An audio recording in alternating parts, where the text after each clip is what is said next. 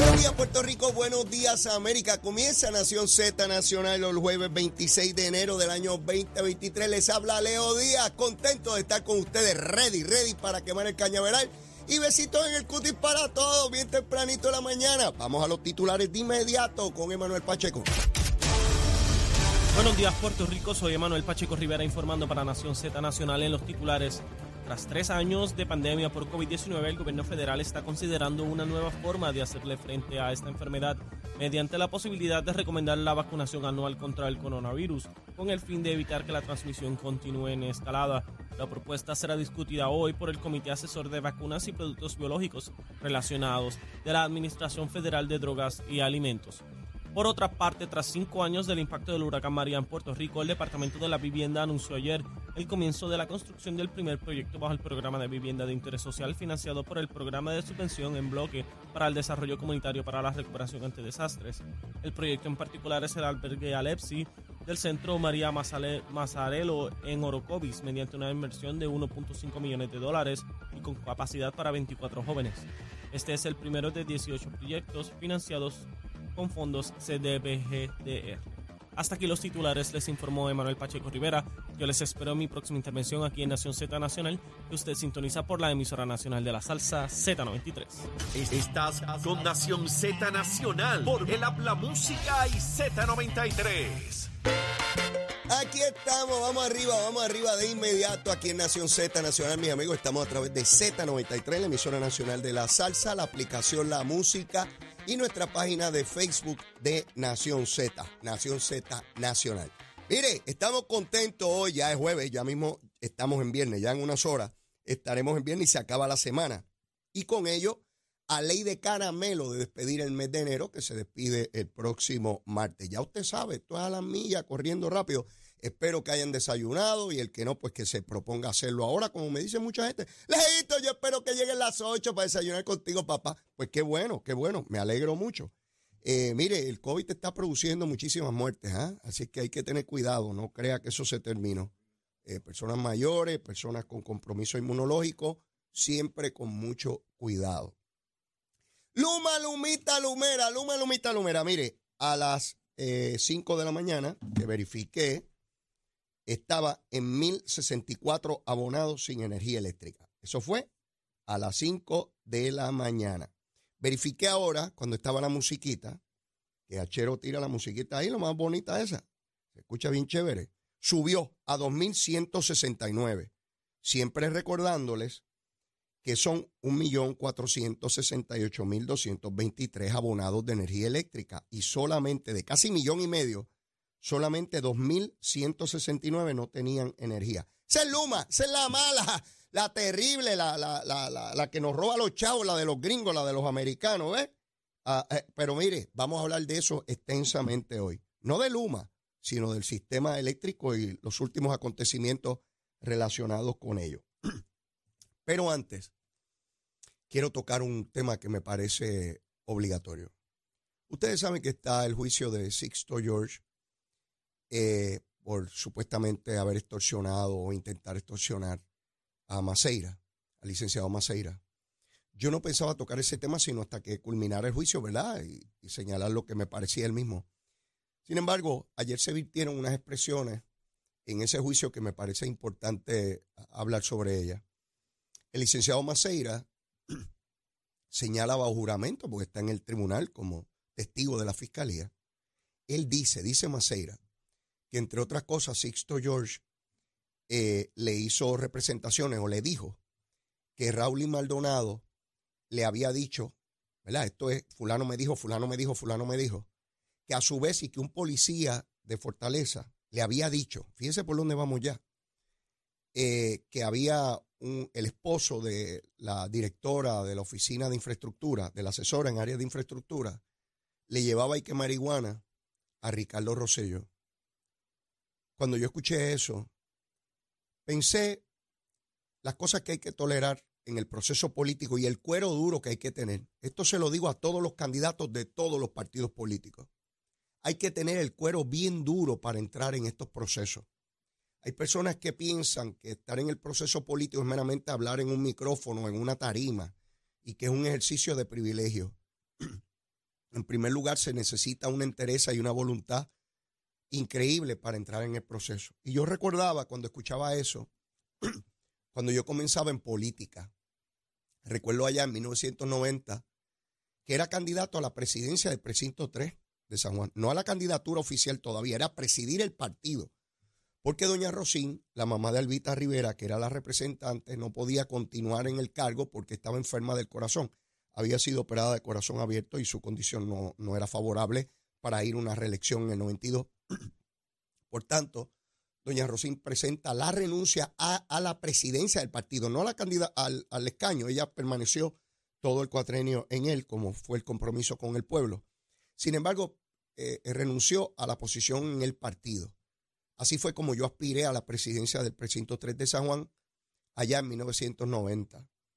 Y recuerdo que en una ocasión iba con mi señora madre, que en paz descanse, por la avenida de Diego en Río Piedra, íbamos en mi carro y ya habíamos puesto eh, fotos, este, pasquines en los postes con mi, con mi careta, con mi careta fea de siempre, pero cariñosa, para que el pueblo me conociera, ¿verdad? Porque hasta ese momento, ¿quién rayo me conocía? Bueno, pues mi familia, mis vecinos, amigos, pero el resto de la gente no sabía quién rayo era Leo Díaz. Por tanto, lo primero que uno hace es poner su foto y el nombre. Esas son las cosas que de inmediato cualquier candidato tiene que buscar, que se relacione una cara con un nombre consejo a los que ponen paquines, no se pongan a poner un testamento, yo esto y lo otro. En un pasquín lo que uno pone es la cara y el nombre y la posición que quiere ocupar. Eso es todo. Y que alguien en un vehículo vaya y en segundos pueda leer el nombre, la posición que uno ocupa y vea la careta que uno trajo a este mundo. Pues recuerdo que voy con mami y mami ve que tienen un montón de palabras malas encima de mi cara, ¿verdad? Las escribieron, mutilaron los pasquines y decía barbaridades. Y mami, un tanto llorosa, me pidió, me suplicó que me saliera de la política. Yo estaba acabado de graduar de, Derecho, en mi familia no había ningún abogado, eh, todavía no, no, no, bueno, ahora hay, pero primos más lejanos. pero en aquel entonces yo era el único que había logrado estudios en Derecho y ella me pidió por favor que me saliera de eso, que cómo era posible que después de tanto esfuerzo pues yo me metiera en algo que era para que me insultaran. Y yo le expliqué a mami en ese momento, y sucesivamente tuve que explicarle un par de veces más, no crean que fue sencillo, que quien escribió eso sobre mi foto, precisamente eso era lo que quería, afectarme emocionalmente, no solamente a, mí, sino a las personas que me querían, para que me persuadieran de no participar en el proceso político. Cuando uno entra en eso, tiene que tener el cuero duro, de sapo, de lagartijo, de, de, iguana de palo, de cocodrilo, de los caimanes esos que cogen en, en Canoana. Así fue como seguí en el proceso, porque entendí que digan lo que les dé la gana. Yo sigo viviendo.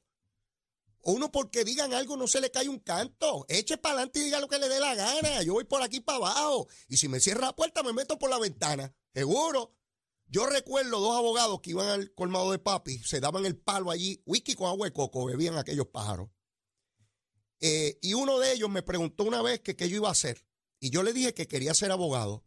Y me miró y me dijo, fíjate, pero no te debes meter en eso, debes ayudar a tu papá y seguir en el negocio. Aquel pájaro, abogado, un pájaro viejo que llegó allí, en vez de estimularme a que siguiera, a que avanzara, a que luchara para ser abogado, me estaba persuadiendo de que me quedara en el colmadito de papi y que no estudiara más. Mi, uno se encuentra un montón de gente así en la vida. Ay, no olvídate de eso, porque como fracasan o no quieren que otros echen adelante, en vez de estimular al trabajo, a la dedicación al estudio, lo que hacía era convenciéndome de que no continuara bebiendo whisky con agua de coco. Y yo escuchaba ayer el testimonio de Maceira, que lo que está diciendo bajo juramento, mire, este señor que está sentado ahí como acusado, me dijo esto y narró todo lo que, lo que le dijo, entre otras cosas, le dijo supuestamente, según el relato de Maceira, le dijo Sisto George, mira, este Raúl me dijo que un eh, policía le dijo que el esposo de una ayudante de él allá en Fortaleza le lleve que marihuana. Cuando yo escuchaba eso, yo conocí a Ricky Rosselló cuando tenía nueve años. Nueve añitos, era un bebé. Su padre corría para comisionado residente en 1988. Y he estado vinculado a esa familia por décadas ya, ¿verdad? Vi a Ricky crecer, convertirse en un adolescente, estudiante universitario, estudiante de MIT, convertirse en ingeniero, eh, en células madre y toda esa cosa. Cualquier gusanguero no llegue a estudiar allí, ¿sabe? Y mucho menos esos estudios complejos. Y yo recuerdo cuando lo subestimaban y sectores de opinión pública trataban de menospreciar su educación. No hacen lo mismo con Pablo José, eh, el nieto de Hernández Colón. Ese sí es grande. Ricky era el que no, el que no, ¿verdad? Pues yo no, yo no voy a desmerecer a nadie en su preparación y en su capacidad. Jamás lo haré, porque sé lo que significa. Pero hay unos, hay unos brutos en política que lo único que hacen, como son brutos e incapaces, tienen que reducir, bajar a los demás para poderse sentir bien. Como el tango cambalache, da igual un burro que un gran profesor. Sí. Mire, Ricardo Rosselló no bebe ni cerveza, ni vino, ni nada de alcohol. Nada, absolutamente nada. Ricardo Rosselló no fuma. Ricardo Rosselló no come carne. Su abuela me contaba, que en paz descanse también, que le hacía regalo y le decía, mira, si comes carne te regalo. Y el muchachito desde pequeño no comía carne. Ricardo Rosselló siempre ha sido una persona cuidadoso de su salud física y mental. Toda la vida, haciendo ejercicio, toda la cosa. Y yo escuchaba aquel relato de que el esposo de un ayudante y que pasaba por allí, un policía sabía que le llevaban y que marihuana. Y recordaba aquella situación con mi mamá, donde lo importante es hacerte pedazo con los rumores. Y yo estoy convencido que a esta hora en que ustedes y yo estamos hablando, sí, pues yo sé que ustedes están reaccionando allá. Yo no los oigo, pero sé que lo están haciendo. O ahí en Nación Z, la página de Facebook. Muchos sectores lo van a creer y otros, aunque no lo crean, lo riegan, porque lo importante es hacerle daño a ese ser humano. ¿Que cometió errores? Yo también he cometido errores. ¿Alguno de ustedes no ha cometido errores? Pregunto, porque a lo mejor hay un perfecto en este mundo y yo no lo conozco. Un pájaro, una pájara que sea perfecto. Y me pregunto si hay derecho a destruir a un ser humano de esa manera. Errores políticos. No conozco un solo político que no haya cometido errores. Ni uno. De ningún partido. Todos cometen errores. Y todos meten las patas. Algunos más y otros menos. Todos. De todos los partidos. Señalar ahora que es usuario de droga. Bueno, ¿y qué más van a decir? ¿Qué más van a decir? Que tiene relaciones con animales. Sí, díganme, ¿qué rayos más van a decir de él? No, menos. Y hay quien piensa que es Maceira imputándoselo. Maceira lo que está diciendo es lo que le decía Sixto George. Eso dice él bajo juramento. Yo no sé si se lo decía, porque yo no estaba allí. Estamos hablando de lo que está en el juicio hasta ahora. Pero tenía que hacer ese relato porque yo conozco a Ricardo Rosselló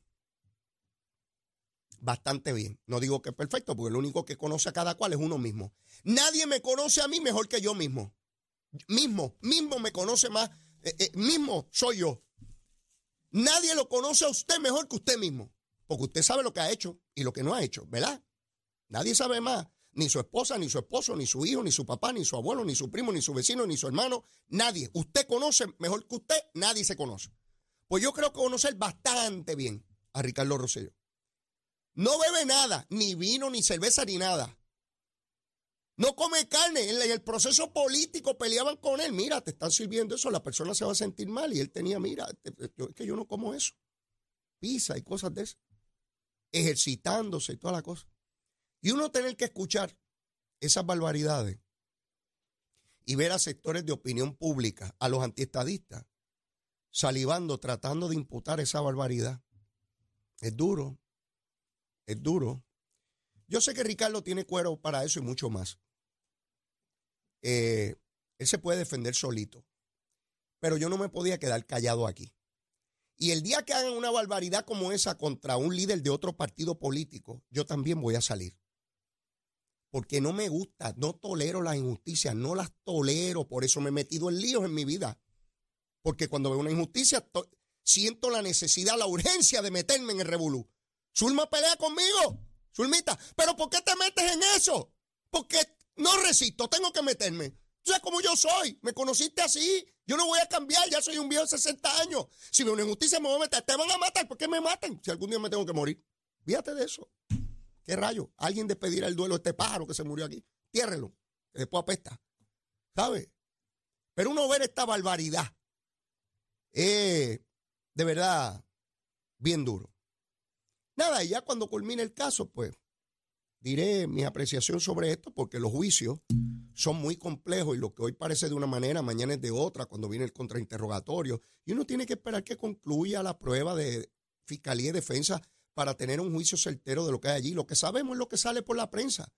Y yo, que fui acusado de delito, sé que en muchos días del juicio, lo que salía en la prensa no tenía que ver nada con lo que había pasado en la sala. Yo estaba en la sala y sabía lo que había ocurrido.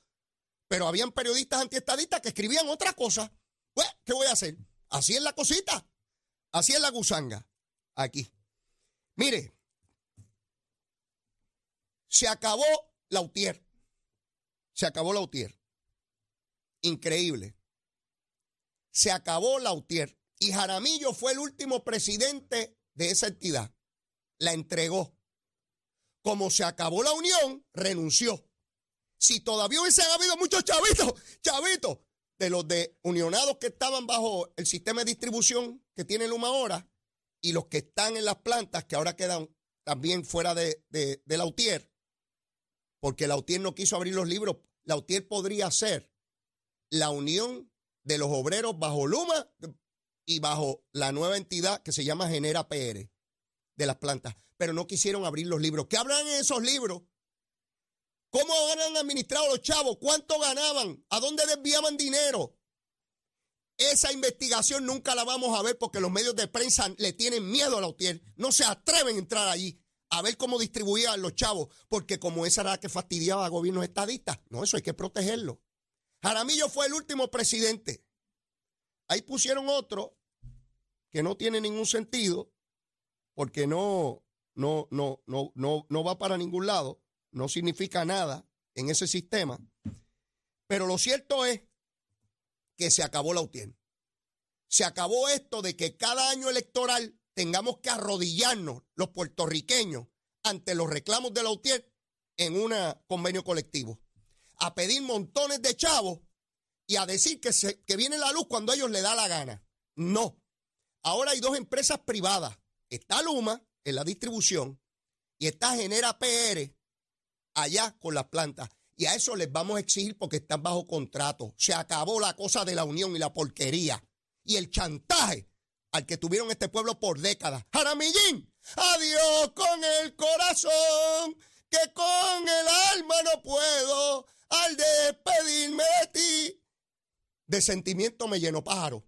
Ya, se acabó. Podrás hablar gusanga por ahí, como te vi por televisión, con los que están jubilados y hablando bobería, que escribirás en Twitter y eso, pero ya, ya no tiene, mira, el poder, Jaramillo, una vez uno lo pierde, nadie te va a preguntar si necesitas un litro de leche y te lo dice alguien que ha pasado por eso, papito. Y tan pronto deja el poder y entrega de contrato y repartir chavito, ya nadie le va a interesar. Jaramillín por ahí. Mira por dónde va Jaramillín. Sí, así es esa cosa. Mire, ya comenzó la Cámara va a comenzar las vistas públicas. Luis Raúl, que aparece hoy en la foto del periódico El Vocero, parece un bolitero con la... yo no me había dado cuenta. Luis Raúl, con la gorrita esa, hoy, de la manera en que le toman la foto, parece un bolitero. Mire, está recogiendo bolitas Luis Raúl en el precinto 2. Estará por allí por las monjas, cogiendo bolitas. Ah, en Quintana. Ahí vienen. Hay que ver si también eh, suplementa sus ingresos vendiendo bolitas, uno nunca sabe. Pues ya dijo que va a citar a medio mundo del gobierno. Mira, Luis Raúl, cita a Lisa Ortiz, la licenciada Lisa Ortiz, popular como tú. Bueno, ya tú dices que no eres popular, eso embuste también, pero Lisa Ortiz era tu representante en la Junta de las Alianzas Público-Privadas. Votó a favor de esa transacción. Cita al licenciado, Eduardo Ferrer, el hermano de Héctor Ferrer, que fue representante, fue compañero tuyo allí en la Cámara. Cítalos a ellos como buenos populares y pregúntales cómo es posible que le dieran el voto a favor, que fue unánime, porque cualquiera de ellos que le hubiese votado en contra, no hubiese transacción hoy. Luis Raúl, cita a tus populares que votaron a favor de la política energética y de reconstrucción de Pedro Pierluisi. Cítalo, no seas cobarde.